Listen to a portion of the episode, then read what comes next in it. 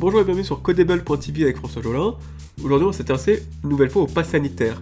Le pass sanitaire va devoir devenir un pass vaccinal d'ici quelques jours. Pour autant, aucun QR code en France ne va changer. Comment a-t-on réussi à faire ce tour de magie? Nous verrons que le pass sanitaire a été conçu techniquement pour nous amener dans trois pièges mortels pour notre démocratie.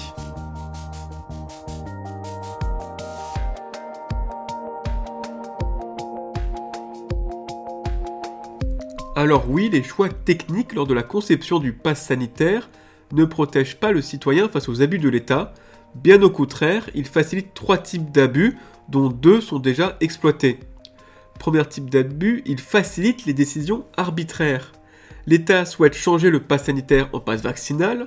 En pratique, il n'aura techniquement aucun changement de passe, car le pass sanitaire ne contient aucun laissez-passer.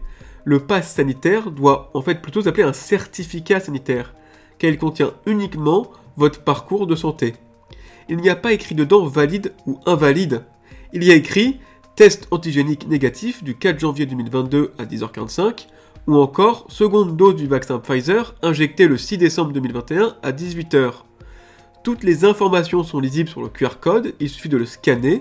Nous parlons déjà de son contenu dans un précédent post. J'ai aussi mis à disposition un scanner pour le lire son contenu à greenpass.codable.tv. Le pass est donc un certificat qui certifie juste le parcours sanitaire du porteur. Tant que le porteur ne modifie pas son parcours sanitaire, le QR code reste inchangé. Ainsi, le valide-invalide a lieu sur l'application gouvernementale Tous Anti-Covid.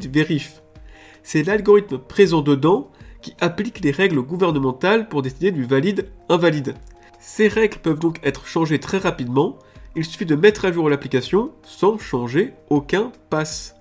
Lors du passage du pass sanitaire au pass vaccinal, les nouvelles règles de l'application refuseront désormais tous les passes sanitaires venant d'un test.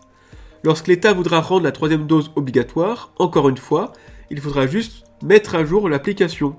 Et tous les passes sanitaires de deuxième dose deviendront invalides sans avoir besoin de changer le moindre QR code. Ce dispositif est donc parfaitement adapté à la tyrannie du gouvernement, à ses changements de décision fréquents, aux règles arbitraires. Le pass vaccinal ou la troisième dose montre que cette menace est déjà exploitée. Ensuite, le pass facilite la surveillance de masse. Laisser des données de santé en libre accès est déjà un délit, mais le gouvernement semble n'avoir que faire de l'état de droit. Bien pire pour notre vie privée, le scan de notre QR code part dans l'application gouvernementale. De là, tout peut se passer. Comme aussi expliqué dans un précédent post, le résultat du scan pourra à tout moment être rapatrié sur un serveur central par une seule et simple mise à jour.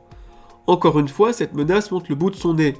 En Allemagne, les restaurateurs conservent les scans sur l'application pour pouvoir rappeler les cas contacts. Ces informations étaient récupérées par la police qui souhaitait savoir qui avait fréquenté un restaurant afin de résoudre une enquête. La possibilité d'utiliser le QR code comme une arme de surveillance est donc avérée. Certes, l'app n'était pas étatique dans le cas de l'Allemagne et les intentions des policiers semblaient louables. Cependant, on constate qu'un pied a été mis dans la porte de nos vies privées.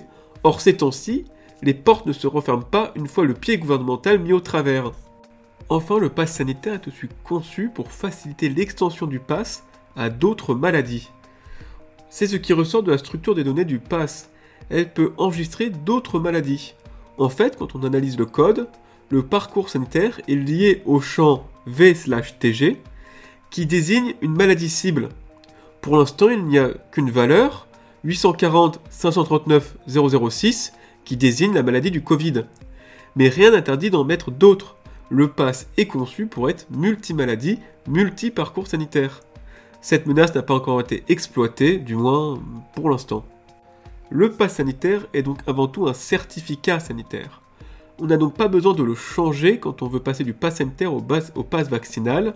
Les QR codes, eux, restent inchangés. Il faudra juste mettre à jour quelques lignes de code dans l'application gouvernementale pour aussitôt interdire 60 000 QR codes d'ici ce week-end.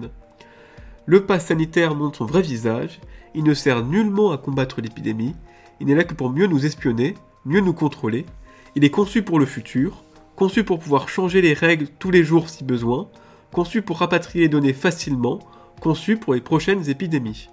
Voilà, merci de m'avoir écouté. J'espère vous retrouver très prochainement pour un nouveau podcast. A bientôt